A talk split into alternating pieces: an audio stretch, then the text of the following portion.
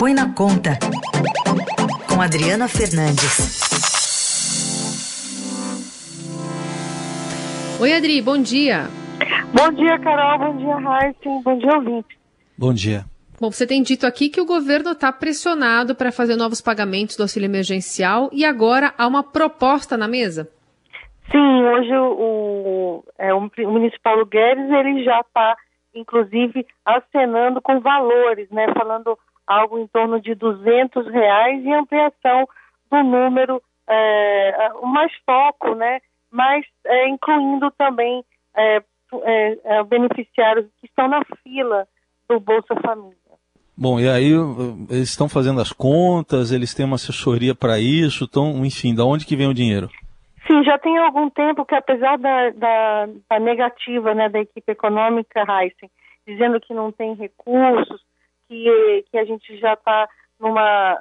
já passou pela, pela primeira onda, agora a economia vai, vai caminhar é, por conta própria, depois dos estímulos e gastos do ano passado, o ministro, a equipe econômica, sim, estava procurando sugestões, ouvindo é, é especialistas dentro do governo e fora, para dar mais foco a essa nova, essa prorrogação, essa nova, on, nova rodada do auxílio. Então, o que está sendo definido, discutido agora, é como é, atender a, a, pressão por esse benefício, mas com maior direcionamento para que é, não ocorra o que o governo disse que foram é, no, no, no, ano passado foram beneficiados é, pessoas que não precisavam um grupo de pessoas que não precisava do auxílio. Então é esse essa a discussão e aquela aquele discurso ah não dá já mudou inclusive porque os novos presidentes do Congresso do Congresso e da Câmara e do o, o Rodrigo Pacheco do Congresso do Senado e da Câmara Arthur Lira, eles querem e defenderam durante a campanha a prorrogação do auxílio e estão fazendo pressão.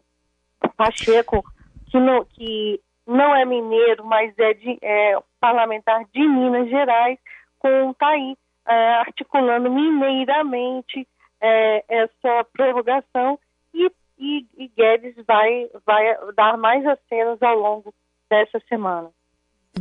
Bom, então seriam então é, parcelas menores de 200 reais, umas três parcelas a priori, e vai ter alguma relação, alguma exigência do governo, curso, alguma coisa que vai fazer com que limite também o número de pessoas a pedir esse benefício?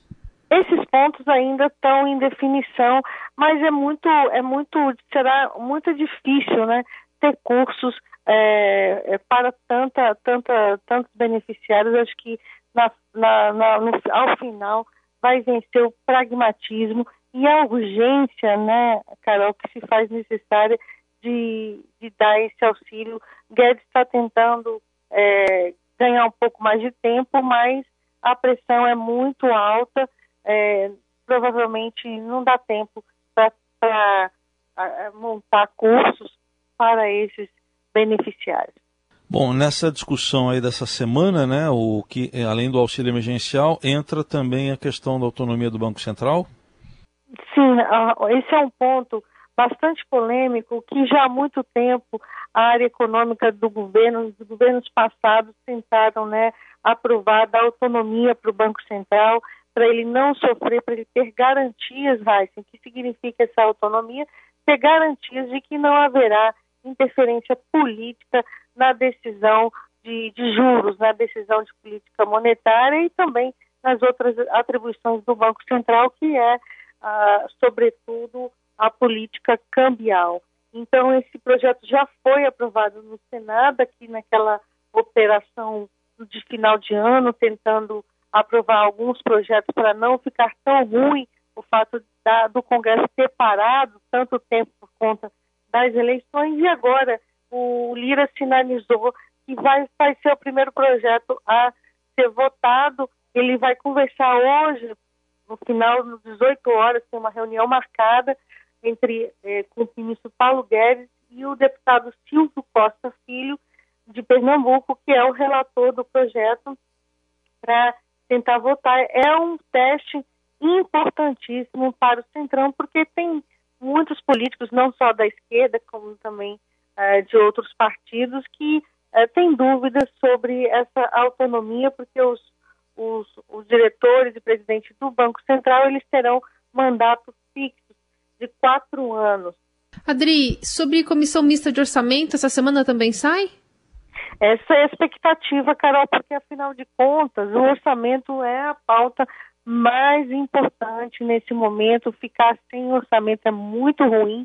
A gente está vendo aí pressões de vários uh, ministérios por recursos e principalmente o Ministério da Saúde que pediu mais, mais dinheiro por conta da necessidade de reativação das UTIs. É, é central essa discussão orçamentária. A Junta uh, de Execução Orçamentária, que é a GEL, é, tá, vai se reunir essa semana né, para definir essas prioridades na discussão do orçamento. Essa junta é formada pelos, pelos ministros da Casa Civil, Braga Neto, Paulo Guedes e uh, o, o, secretário especial de Economia, de Fazenda, Valderi Rodrigues, e ela é muito importante para decidir essa, essa para decidir o dinheiro, né, que vai ser dinheiro que ainda pode ser acomodado no orçamento é, deste ano, que eu lembro não foi votado em 2020 por conta das disputas políticas é, da eleição é, da presidência da Câmara, que impediu a instalação da, CMO, da CMO, a Comissão Mista de Orçamento, importantíssima, uma das comissões mais importantes que trata de todos os assuntos relacionados ao orçamento. Muito bem. Adriana Fernandes conosco, acompanhando todas essas notícias é, durante essa semana. A gente vai é, alimentando aqui você de informação a partir das definições lá por Brasília. Obrigada, Adri. Até quarta. Até quarta.